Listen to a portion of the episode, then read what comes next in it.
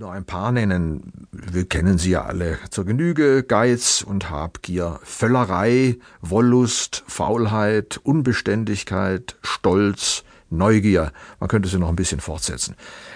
Giotto hat nun diese Laster nicht eigens dargestellt, aber sie spielen so von der Seite natürlich in die äh, Laster, die er darstellte, rein. Also quasi als Varianten der Hauptlaster.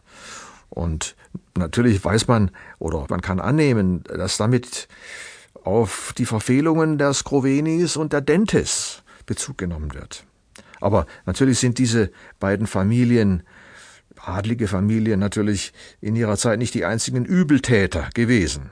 Und wir wissen auch gar nicht, was Giotto selbst nun über seinen Auftraggeber oder dessen Verfehlungen oder die Verfehlungen seines Vaters dachte. Was wir aber wissen, äh, das ist das, was Dante dachte.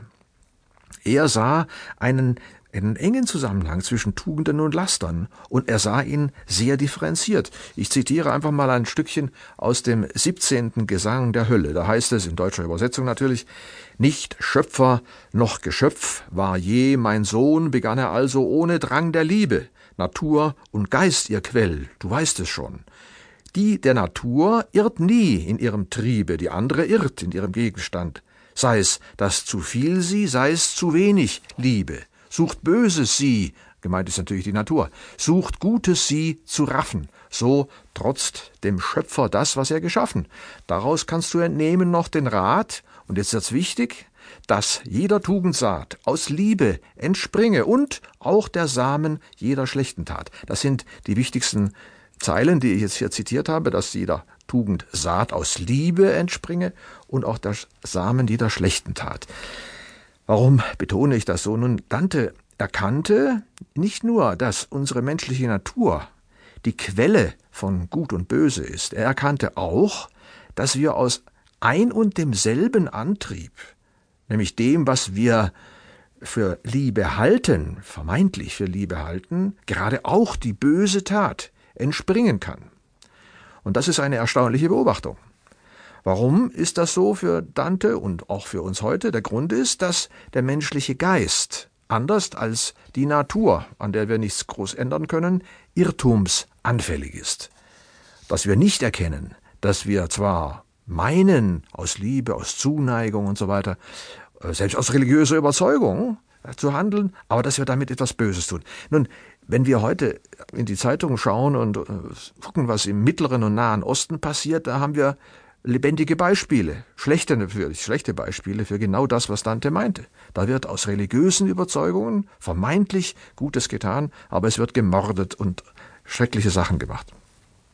Also wir finden bei Dante bereits den Gedanken dessen, was später so hm, als irrendes Gewissen bezeichnet wurde. Das irrende Gewissen folgt dem vermeintlich guten Willen. Wir bilden uns ein, das ist alles prima, alles gut.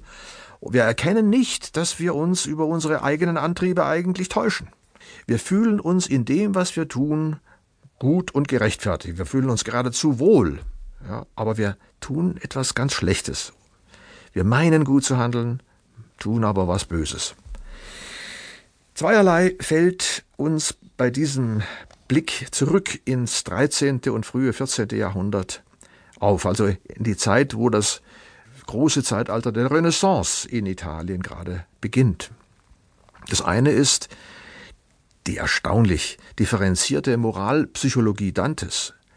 Der Mann ist 1265 in Florenz geboren, 1321 in Ravenna gestorben, also schon einige Zeit her.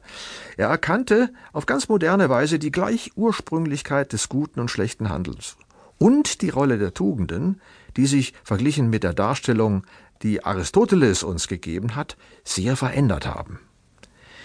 Und diese Veränderung, die zeigt sich auffällig darin, dass nun die Laster, nicht nur für den Maler Giotto, sondern auch für den Dichter Dante, sehr viel interessanter, ja, man könnte sogar sagen, faszinierender sind als die Tugenden.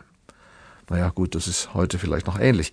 Es wäre durchaus zu vermuten gewesen, dass der Auftrag an Giotto, also dem Evangelium und seiner Botschaft entsprechend, eher einen erbaulichen Charakter gehabt haben könnten oder sollten. Also dass die Bilder vor allem zur Einhaltung der Tugenden hätten mahnen sollen, also so eine Art primär kirchlichem, katechetischem Zweck hätten dienen sollen. Das hätte man ja vermuten können.